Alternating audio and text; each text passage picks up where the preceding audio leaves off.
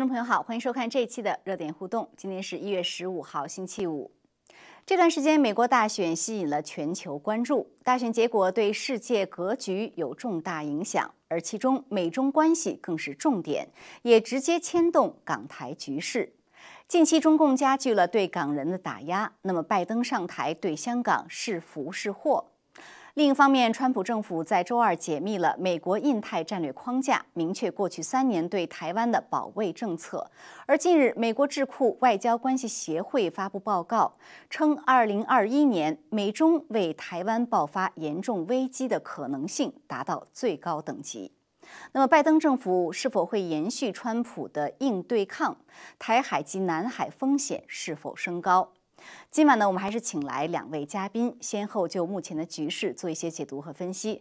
首先呢，我们会请原香港实业家袁公仪先生就美国和香港局势做一些解读。然后呢，在节目后半段，我们会请特约评论员尹小旭先生来做解读。那袁公仪先生现在已经在线上冲我们挥手了，袁先生您好。你好，你嗯，好。好的啊，谢谢您上节目啊，很高兴再次见在节目上见到您啊。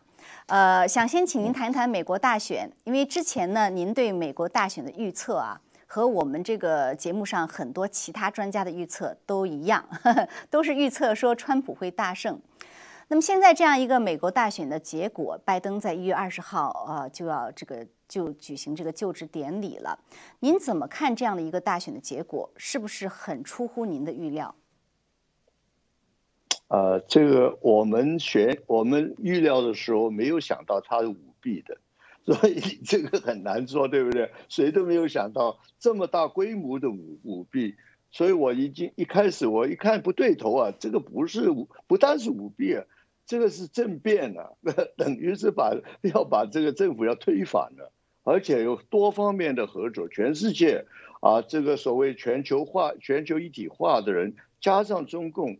一起就是要把这个 窗要拉下来，所以这个呃很难说。当然，我不可能预料到他们有这个动作在后边，我只可以猜到窗受欢迎的程度。嗯，但也但还是我要要没有料到也是我的责任了，对不对？所以 也应该应该接受批评。要认错，要认错。你你您说真的真的真的。嗯，您您说联手啊，这个全球化一体化和中共联手，呃呃，怎么做出的这样一个判断？跟我们谈一谈。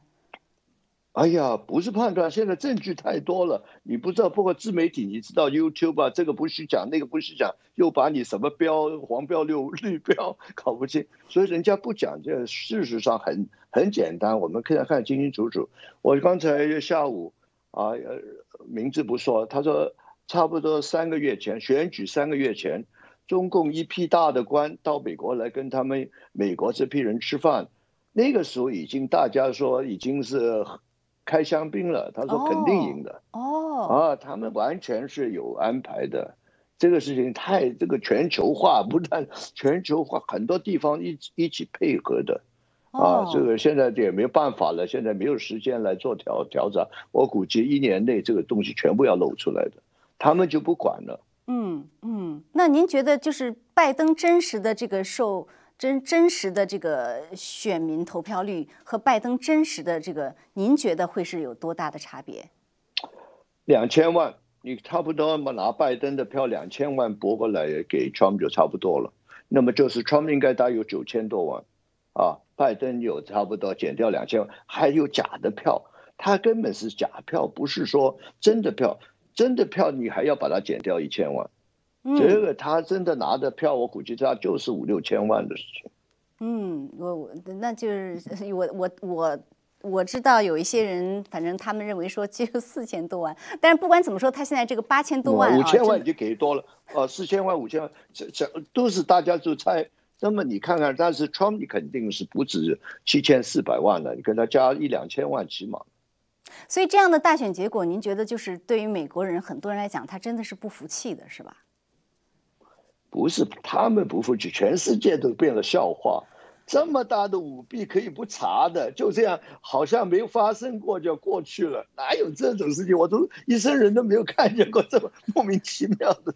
所以您这些天在您这些天在评论美国大选的时候，您都是怎么评的呢？就是您您您觉得 是不是无语呢？还是说您有很多话要可可可可以说？啊，我说 我们就看不懂了，我们中国人。你这样一个选举给人家偷偷把呃这个把给人家偷掉了啊，Trump 用这个 stolen，你把把选举的结果偷掉了，而且呢，我就搞不清楚，如果我是 Trump 的话，我们肯定要用所有的力量把它夺回来。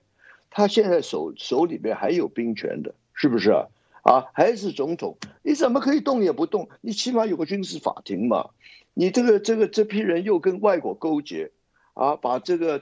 呃，选举作弊，破坏那个美国的宪章，你应该出兵的嘛？怎么可以这么什么都不动？现在啊，我要和平，我要不要武武力？这开玩笑的，宪章，人家多少美国人，这个这个几百年为宪法死掉的人都有。你是为了哦，我不许我不动武。我们我们香港人用这个字叫合理非啊，他就是这批人都是合理非啊，合理非误国。啊不是我开开玩笑，我们香港也是这给这批合理飞的人误了香港啊，所以香港本来这个二十几年，他们说，哎呀，算了算了，就就是这种算的，不可以算的。你有这个大是大非嘛？你要动动动军队，就是要动军队，军事法庭就是要军事法庭，怎么可以这样子？这个就是好，好像啊，算了算了，不是你你过了几个月，他们把手整个法律都改变了。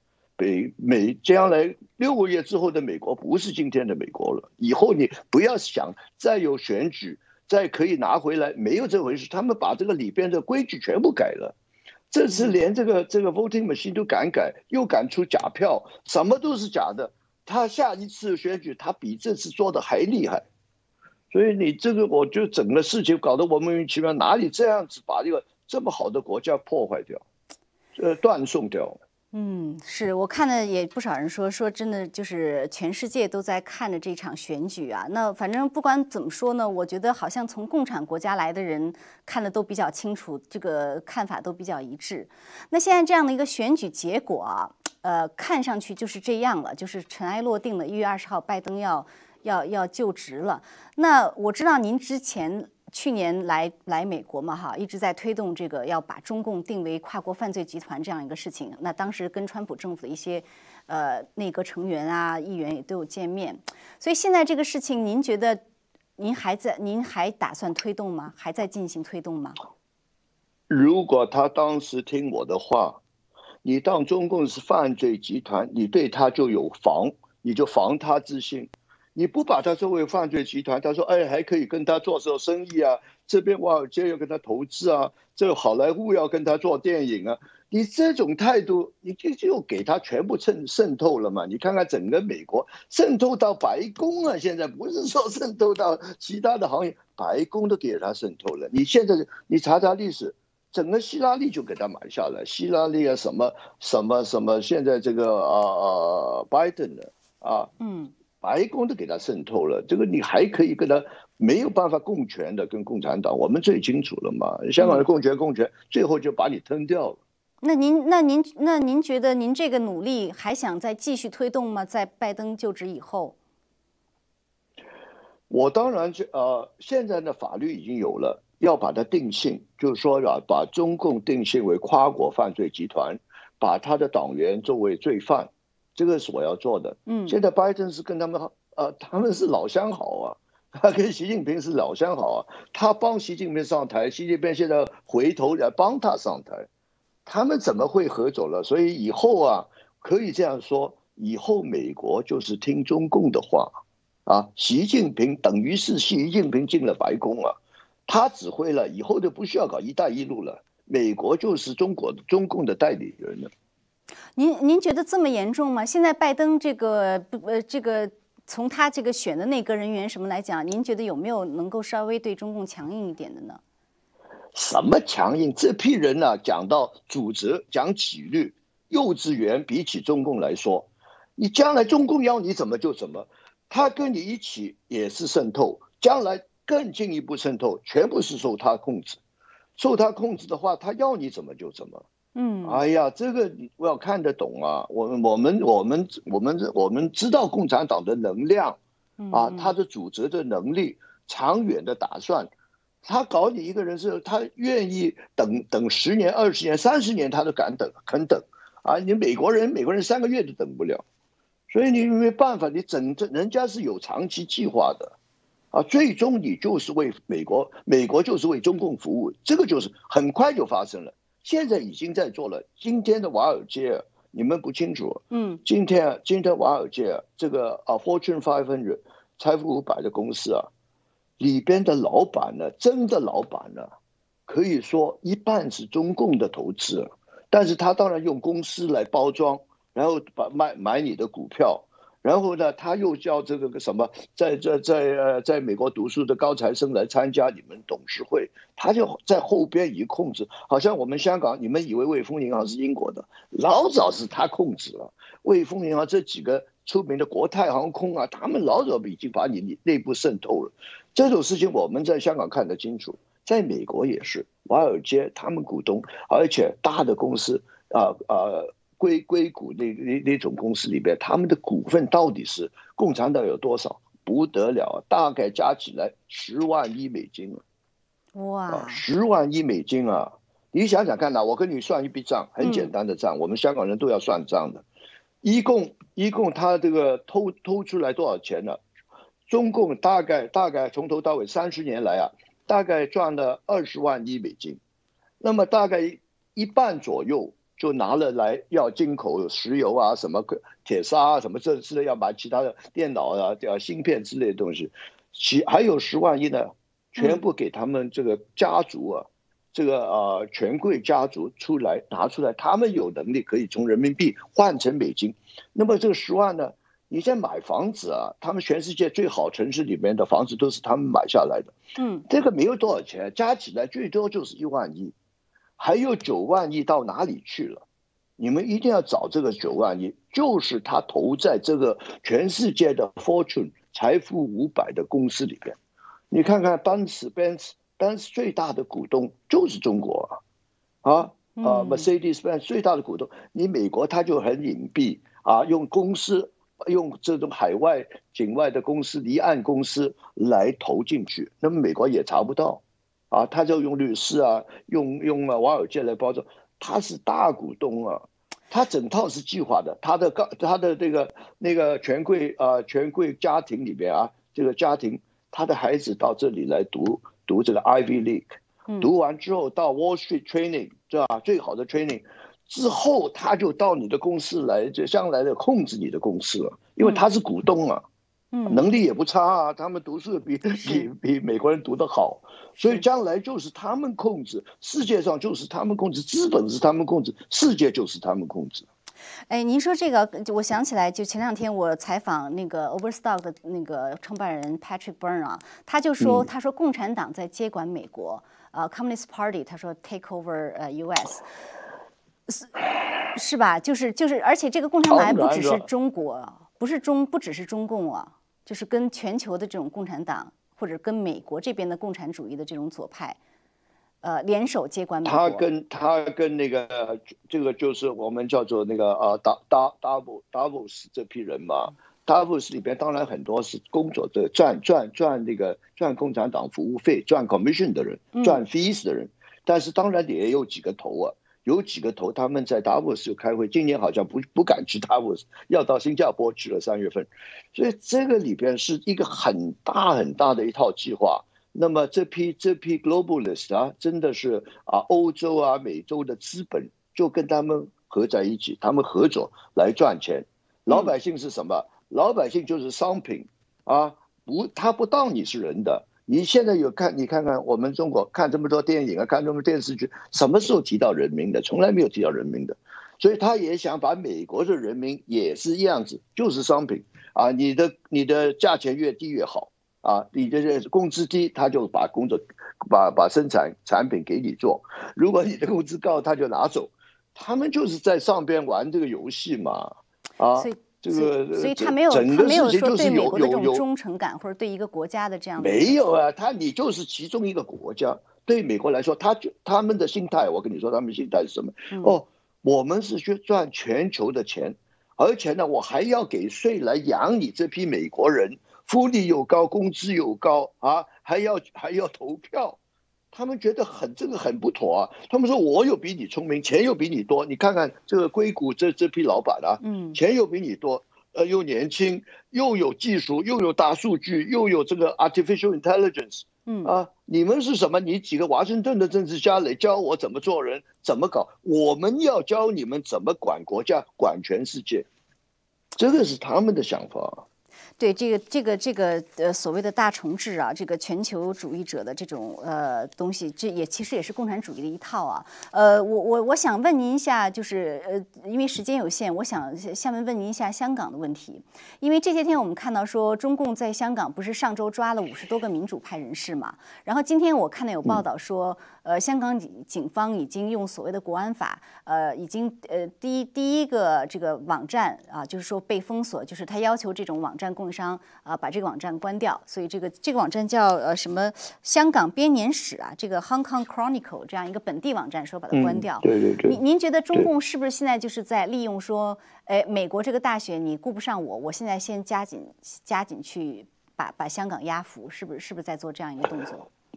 中共老早知道川要输掉的，所以呢，他已经一两个月前已经是开始开始这个抓人了。所以王志峰啊，什么黎智英啊，都是最近啊，就前两个月就开开始抓了嘛。他知道，他现在他的想法其实一样的，香港人要人权，要自由，要法治，这个跟他不不合他的胃口啊。嗯，他要奴隶啊，要你听话的人啊。所以他看见香港这个你要这个要那个。他就他的做法就是留岛不留人，你们喜欢怎么你们就走。他们在从广东也好，大湾区也好，他们在调人进来。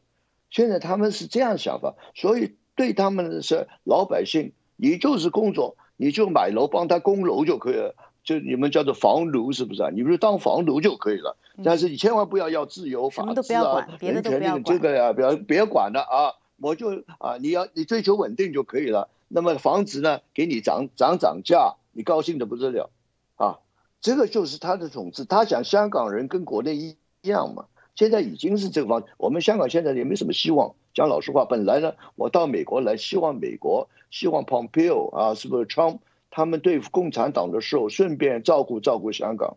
现在他们自己自顾不暇，嗯，是不是？嗯，所以没希望。没有希望。那您觉得，就是因为上周抓这个五十多个香港人啊时候，好像正好是一月六号啊。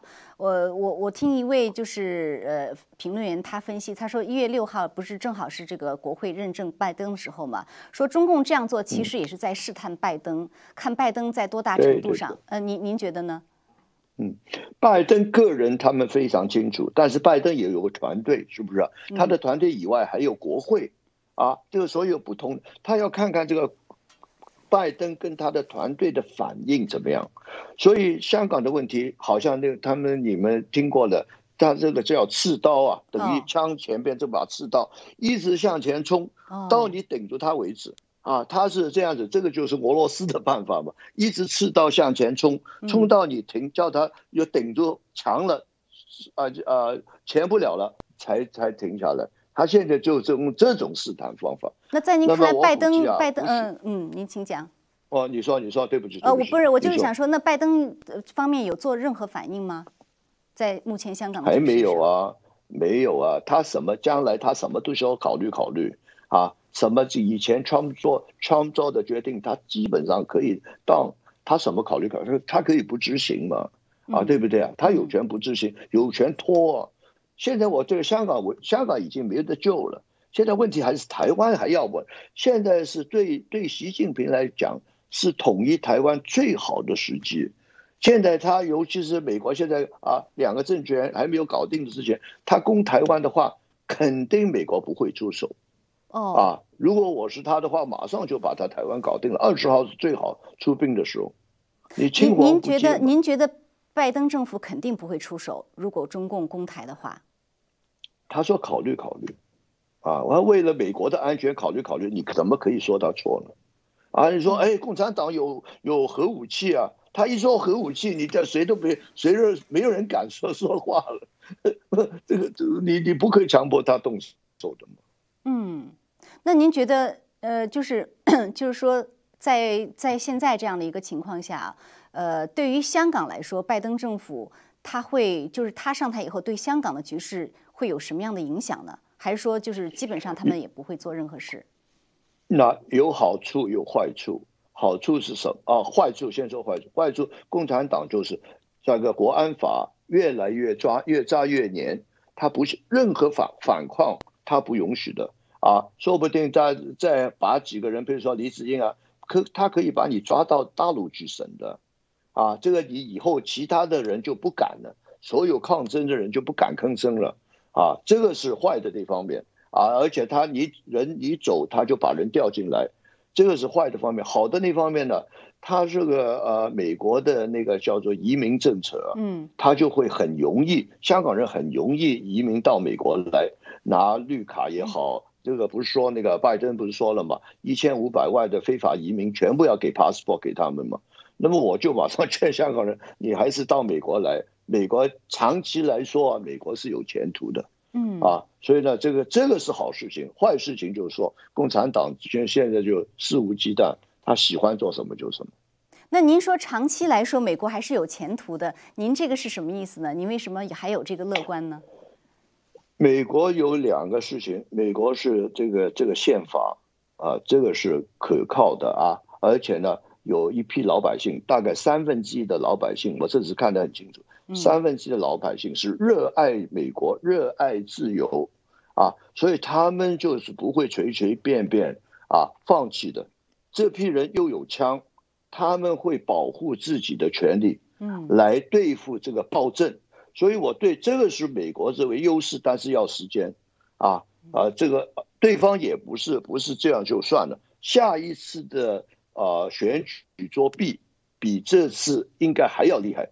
因为他们越学越精了嘛，啊，懂得还懂得怎么怎么掩盖，所以这个事情呢，我说这个两股势力最后有三分之一的老百姓，而且不断的有人醒觉过来，嗯，这美国的老百姓他们是爱好自由，不可以给你这样骗的，所以这个有有有给他们一段时间，他们会回过来的，这个宪法也是好的。嗯，那您觉得就是说，我们最近看到的，就是德州那边他们有众议员，呃，已经在说我们想要脱离美国，因为我们要脱离左派这种马克思主义的暴政，我们要学英国脱欧，我们也脱美。那现在就是说呢，他说有的州啊，这个众议呃众议员在电视上采访的时候，他说有的州议员也在跟他们在呃商讨可行性。您觉得像德州脱美这种事情是靠谱吗？有可能吗？我觉得很靠谱，为什么呢？你现在听到听到 Trump 说那个呃，drain the swamp 是不是啊？这个沼呃，就是把这个呃沼泽沼泽抽干，是不是？嗯，这个事情呢，我说抽干其实很痛苦的。你看看华盛顿百分之九十都是反 Trump 的，你怎么把它辞掉？很难的。美国你知道这种公务员啊，辞不掉的。你最好就是跟跟那个。大概美国五十个州里边，大概有二十八个州左右吧，就支持川的，就跟他们另外成立一个新的联邦 啊，然后逐步逐步呃，就成立当也是当总统啊，另起炉灶新联邦，而且你比他们多，他们那个州呢，逐步逐步呢就靠靠过来了啊，你看看现在兰州搞得一塌糊涂，经济也不行，所以呢，你现在开始二十几个州，将来逐步逐步，我我跟你说，四年之后啊。百分之九十都靠 Trump 那边的，他管理又好，是不是啊？对对对，老百姓又好，那么老百姓公投肯定是靠 Trump 那边走的嘛。你看看最近 Trump 的受欢迎的程度，名望名望高，每天都在涨啊。所以如果这个做法反而简单啊，另起炉灶，你照你要还还去什么清他的什么呃叫做沼沼沼沼泽是不是？呃沼沼泽，普通话我沼泽对，没错。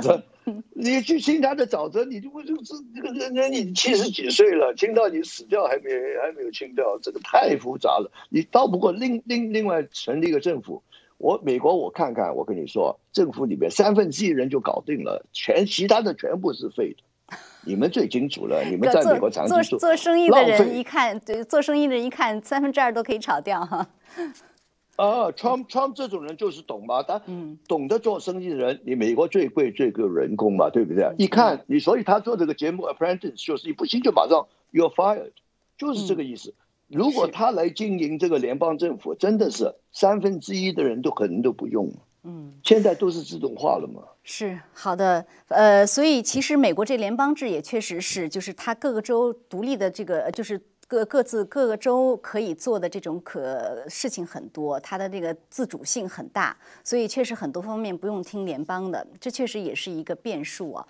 那我们就看一看吧，希望美国这个自由世界灯塔还是。像您说的，就是还是有这个希望在。呃，那我知道您等一下还有另外一个采访，如果您呃时间就比较紧的话，我们今天可以先谈到这里。谢，下次你什么时候找我都有空的。好啊，好啊，好啊，下次有机会来再或者咱们可以用英文来谈一谈。好，谢谢袁先生啊。可以，什么都可以。好的，谢谢袁先生，下次再见。拜拜。嗯，拜拜。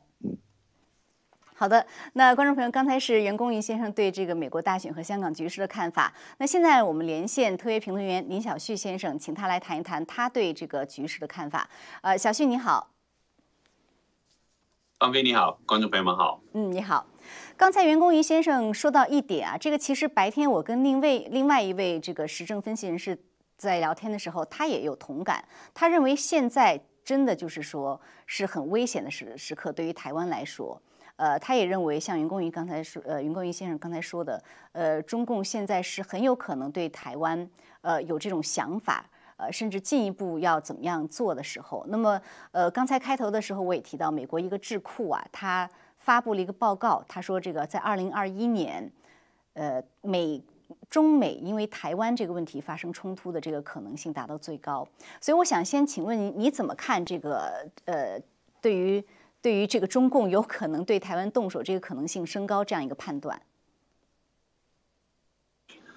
这个确实是一种很大的可能性，而且呃，中共本身内部有一个战略叫做渐进强硬啊，这个战略的呃指导下呢，他们确实是希望对台湾的啊这个压力从所谓的和平统一就直接进入到这个。啊，这个不管是不是武武武武装统一啊，但是就是直接走入这个统一的这个议程。嗯，所以，呃，对于中国来说，他肯定知道现在这个国际局势对他是有利的，所以是是很有可能在今年是加强啊，对对台湾的这个施加压力。啊，但是我觉得刚才听你跟这个员工先谈的时候，我脑袋里就是浮现一个概念啊，我就觉得实际上很多事情啊，人不治天治。嗯。嗯，就是 人算不如天算哈。呃，人算不如天算，然后人不治呢天治，就是确实是中共有了很大的这个算盘，他也也是计划了很久啊，希望能够啊打台湾牌，能够啊就是把国内的矛盾也转嫁到这个台海方面，能够通过这样一个局面，能够进一步维持中共的政权啊。但是我觉得今年可能对于中共来说最大的危机在于内部，它未必能够有这个。呃，时间和闲暇能够应对到这个台湾这一方面，所以这是我觉得目前我看到的这个呃情况吧。我觉得这个智库的分析是从常规的这个呃局势发展啊，如果按照中共的以往的这策略的话，他会会走到这一步。但是我个人觉得，目前今年最大的问题是疫情啊，经济的问题，中共可能真的陷于这个泥潭中，他很可能自己都自身难保。嗯，这个是有很大的可能性的，呃，但是这个可能性呢，现在没有办法判断它的这个程度的高低哈。所以从常规的分析来看呢，我也还还是想请您分分析一下，就是说，呃，这个周二我们看到美国政府川普政府发布了解密了。他们对这个印太战略的这样一份文件，而这份文件可以说是对于印太方面的这个是非常强硬的。呃，一个呢，他是说，呃，中共是印太地区最大的威胁；另外一个呢，他很明确的说，他要保卫第一岛链，包括台湾在内。所以，一个就是说，您怎么看他这份文件，呃，披露出来的美国在这个印太地区的这样一个军事的策略？另外一个呢，他这份文件的发布，在某种程度上是不是也是对中共的一个警告呢？对，呃，这份文件呢叫做呃美国印太战略框架，那这个实际上是在二零一八年的时候就已经定下来的一个战略了。那如果要追追呃追溯的更久远一点，我觉得实际上有一个人物我应该提一下，他的功劳是非常大的，那就是美国前这个呃太平洋司令呃太平洋的总司令官，就是四星上将啊 Harry 呃 Harry Harris 啊，那这个将军呢，其实在过去几年。就是从二零一四年、一五年开始，一直在强调中共在这个南海的威胁啊，等等，在印太地区的威胁，所以它起了很大的作用。这份二零一八年的整个国防战略的这个啊这个印太框架，跟他的功劳是非常密切相关的。然后这个这个印太框架里面，我觉得呃，你可以要想记住它的要点的话，有三个 D 啊，这第一个是 Deny，第二个是啊 defending，第三个是啊 dominance，三个 D。那第一。deny 就是说要阻断中共在这个印太地区有持续的海空的优势，这是非常重要。这个概念就是持续的，因为如果中共要发生攻击的，可能短暂的这个一个时间点，它可能在某个区域会有一定的这个，比如说海空的优势，因为中共毕竟有核潜艇啊等等，对吧？呃，也有这个东风导弹系列，但是这里面强调的是不让它有持续性的这个海空优势，那就是说明美国这个指导思想呢不是。被动的防卫式的，而是主动式的一种攻击式的这种防卫战略，所以美军是一定会采取积极的手段来打击中共的海军力量。力量如果中共发起了这个海战，嗯，所以在这一点上，我觉得是非常积极的一个战略。呃，而且我们知道，现在实际上，呃，美军在过去三年里面也是积极在印太方面啊部署啊，那包括我们去年看到，甚至三三艘航母，对吧，在整个西太平洋一带旅游业，呃，然后呢，呃。美军最近还刚刚有展示一张图片，这个是呃一月十一号时候他展示了一个俄亥俄号的啊导弹攻击潜艇。那这样的攻击潜艇，一个潜艇呢，它可以携带一百五十四枚战斧巡航导弹。那这些导弹呢，是可以很容易的锁定中共呃所有的这些啊海空基地的。这个这些的基地的位点，美军是非常清晰的。所以是美国如果采取攻击的。呃，措施的话呢，是很可以很有效的遏制中共的这个海空力量的，所以这个我觉得是强调一点，这所以它是叫做呃要 deny 就彻底否定掉中共持续的海军优势，这是第一个要点，这是的第一个原则。然后第二个原则是保护，就是要保护第一岛链的国家，那当然这里就包含了台湾。所以就跟刚才你第一个问题一样，就是说是这个台海整个。呃，危险可以提到最高等级，但是我觉得美军的这个应对的措施，经过过去三年多的时间，其实也也得到了很大的加强。嗯，啊，它保护台湾的能力也大大加强，而且，呃，美国在过去几年里面，呃，军售给台湾的这个武器啊，包括 F 十六等战机啊等等，这个是呃这个量。和这个武器的等级都是过去所前所未有的，所以台湾保护自己的能力也是得到大大的提升的。但是很明确，就是作为第二个重要原则，就是说，呃，台湾在这个第一岛链中是美国战略方面的合作的伙伴啊，这是一个伙伴关系，所以美美军是一定会保护台湾的。如果中共出手的话，一定是啊。美军是一定是迅速介入的，所以这是第二点。第三点呢，就是啊，dominance，就是在整个第一岛链海域海啊之外的所有的区域，美国都要呃占主导的位置，啊，就是在这一点上说明美军在啊不仅仅是在第一岛链，包括在关岛等等都进一步部署更强的这个兵力，啊，那就是能够在。整个西太平洋地区，那包括印度等地方，呃，印度海方面呢，也是能够形成对中共非常有效的遏制。所以这个呃，整个呃战略框架呢，非常明确的一点就是它是针对中共的。嗯，这三个原则都是明确针对中共的，而且是就就是比如美国把这个呃太平洋司令部改成印太司令部啊等等，那都是很明确把印度加进来，也是为了遏制中共的，是明确的，就是针对中共要呃打击他的海空力量。啊，如果他动手的话，那然后保卫保护第一岛链的国家，那同时在全方位的形成一个战略上的优势、战术上的优势、啊武器装备上的优势、人员培训方面的优势等等，大家都要占据一个明确的优势。所以美军是投入大量的军力，但你觉得在这个印太地区，而观察空母舰也是个更频繁的在在这一带的游弋，所以这个是非常非常强的一个战略。嗯，但这个战略本身呢，呃，可以说是川普政政府在过去三年的这样一个指导战略。但是，一旦拜登登基，你觉得拜登会不会延续这个强硬的战略呢？说白了，很多人会问说，那如果中共武力攻击台湾，呃，美美国在这个拜登的领导下会出兵吗？嗯。呃，这是一个很好的问题。那我觉得这也是为什么川普总统在最后这个执政的几天里面，他们一要把这个事情公布出来，就是他一点呢，就是一方面是给中共一个明确的一个警告。你看我们是怎么样这个部署的？我们是有怎么样的战术战略的？我们是怎么样能够应对你的？我们有哪些优势啊？可以做到这些的？因为这个战略不是随便写的嘛，你要有这个实力，你才能定这样的战略。所以这是明确的给中共的一个警告。那另外一方面呢，也是一种无奈，他怕怕这个整个的战略部署在下一个政府被中断，或者是被官僚体系所拖垮啊等等。所以呢，他先把这个战略公布出来，因为一般的这样的战略性的框架。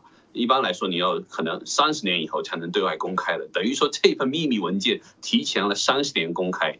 那这个就是说，呃，这对下一届政府一个警告。你我我已经就是我们上一届政府已经这么明确的分析了中共对美国形成的一个巨大的威胁，在印太方面所带来的巨大的威胁，你你不能够无视这样的威胁，你不能够随意更改我所定下来的这样一个战略的防卫的一个框架，所以他才提早的公布出来。所以，拜登政府呢，如果要改变这个战略的话，他一定要有一个非常充分的理由和论证的一个过程来改变目前川普政府所定下来在印太方面的战略。所以，这个是也是他们不得已要做的这一点。那至于说真的中共假如说呃出兵台湾的话，哦，我觉得在整个美国朝野不管怎么样，其实支持台湾的人还是非常非常多的，不管是哪一个党派。呃，所以基本上朝野还是共识，一定要跟台湾形成一个战略伙伴的联盟的这样一个关系啊。所以我觉得，呃，即使是拜登政府啊，如果中共出兵的话，他呃，这个拜登政府去做出积极回应的可能性也还是非常大的。嗯，那你觉得现在呃，拜登一旦就职之后啊，这个台海、南海的风险是升高还是降低？因为一方面呢，可能像刚才袁先生所说的，他认为这个时间的风险是很大的，中共觉得这是一个攻台或者是呃启动呃统一台湾最好的时机。但是另外一方面呢，他会不会中共也是也会不会也因为说，哎，他觉得拜登跟他很好说话，或者他他可以主导这种关系，所以他不急于，也许就不急于在台湾。那边做一些动作，我不知道您怎么看这个风险的是升高还是降低呢？我我觉得不，中共不会只只是这么简单的看待这个啊拜登政府，啊，另外呢，一个是拜登政府上台以后啊，到底会中共对中共的这些一些霸凌的手段，特别在这个啊南海一带所采取的一些霸凌其他国家的这个手段呢，会不会完全是一种软化的姿态呢？我觉得还要还要考察。呃，那另外一点呢，啊。中共一定会考量美国军方的实际的力量啊，因为中军方不完全呃被拜登的这个呃左倾的这个呃政策所所主导，会不可能马上被改变啊。中呃军方中就是长期来长期以来很明确的呃对中共采取强力遏制手段的这些将领还是占绝大多数的，呃，所以呢呃在。南海一带，中共啊到处建这个军事岛礁啊等等这些做法的话，其实在美国军中是非常非常明确的，这是一种敌对的行为。嗯，啊，所以呢，在过去几年里面是已经采取了很多的这个手段来应对这样的这样的情况。呃，所以其实中共是非常知道的啊，美军完全有能力把这些中共所建立的这些所谓的军事岛礁给摧毁，而且是很快的都可以做得到的。所以中共未必敢在啊南海一带啊采取更。更呃激进的这种做法。另外呢，美军在过去几年里面呢，呃，而且外交领域呢，跟呃南海一带的其他的国家，呃，也是加强了来往啊，就是菲律宾啊、越南啊，啊，包括澳大利亚等等，都已经啊，就是在这一带形成更强的联盟。澳大利亚的海军也进到南海进行军事演习啊，等等。对吧？印度也是很重要的力量，也也也也是经最近几年也是经常有美国跟印度的这个联合的演习。那这些方面，我觉得都对中共的军方形成一个巨大的压力。所以我觉得，呃，中中共军方的人士他们其实还并不真的感动啊，就是从政治方面，他们啊，就是政治领域嘛，有时候就是会说一些大话啊，就是形成一种威势啊等等。呃，但是我觉得实际的军方人物他们不敢动。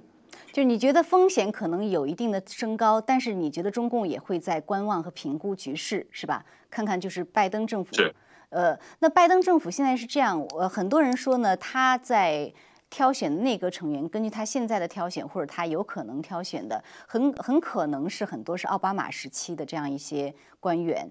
那有人就开玩笑说，这是不是奥巴马的第三任啊？如果这样的话，在对于 印太啊、台海这个方面的策略上，他会不会回到当时奥巴马的一些政策呢？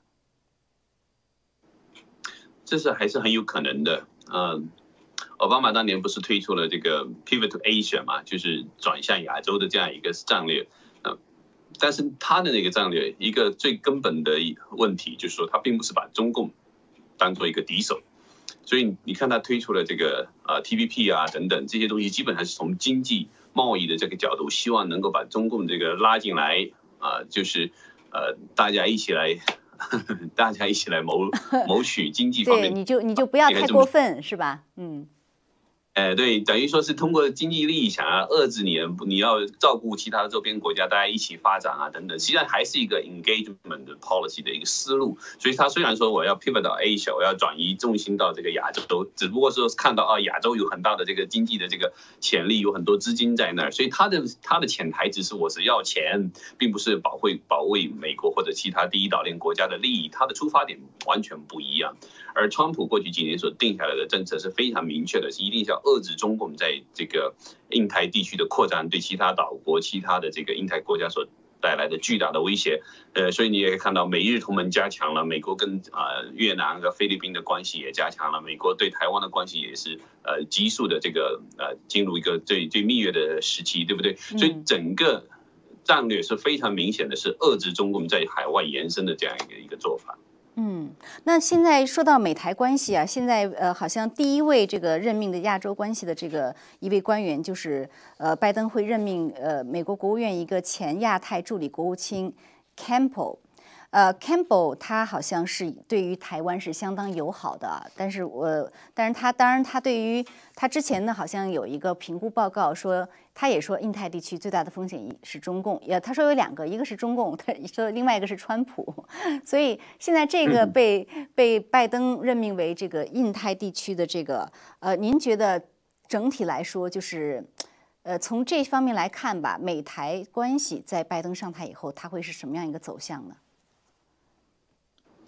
呃，我觉得其实就像刚才提到的，就是民主党中也有一部分人呢，确实是也是跟台湾关系比较好的嘛。所以这个朝野两党中，呃，都有一些呃跟台湾关系非常好的台湾 Caucus 啊，在这个国会里面的这个阵容是非常大的。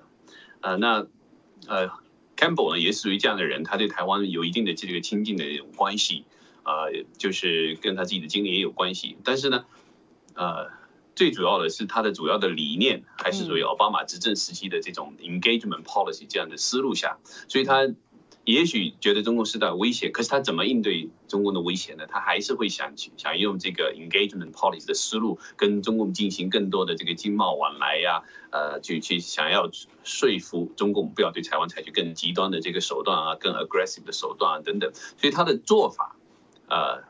肯定会完全不一样。那这个实际上还会给中共更大的一个空间，中共会看到，哎，你的你的手段不再那么强硬了，就好像说是一个一个流氓突然间碰到一个比较温和的君子了，啊，他就会觉得，哎，我有一些生存的空间了，我可以再想办法再捣乱一下。但我不是说这个民主党就是君子，只是说你一旦放松了，这个流氓一定会更猖獗，他会想各种各样的方法来来要挟你，通过利益等等进一步的要挟美国，啊。所以我觉得，呃，最近我们看到，比如说像北韩又说我要重新开始导弹实验啊，等等啊，一我要加强加强那个铀浓缩的过程。就是说，你一旦国际上正义的力量一旦削弱的时候，这些邪恶的力量它就会呃开始消长起来了嘛。啊，所以我觉得，当然对于台湾整体的这个呃压力来说，一定今年，特别是今年年初，我觉得会感受到这样的压力。呃，所以最后就想说，确实是。哦，我让我想到刚才说的这个“人算不如天算”啊，“人不治天治”吧。嗯，是台湾的也是要提升提升对自身的保护，可能。好的，那非常感谢小旭。那我们今天是节目时间也很快到了，呃，至少这个以后我相我相信这方面的这个呃局势可能会更加呃清晰哈，就是看一看呃它到底会成为一个什么样的一个局面。好的，那非常感谢呃小旭今天给我们的点评，呃，我们下次节目。好的，那我们下次节目要再再再聊。好，那观众朋友们也非常感谢您收看这期节目，我们下次节目再见。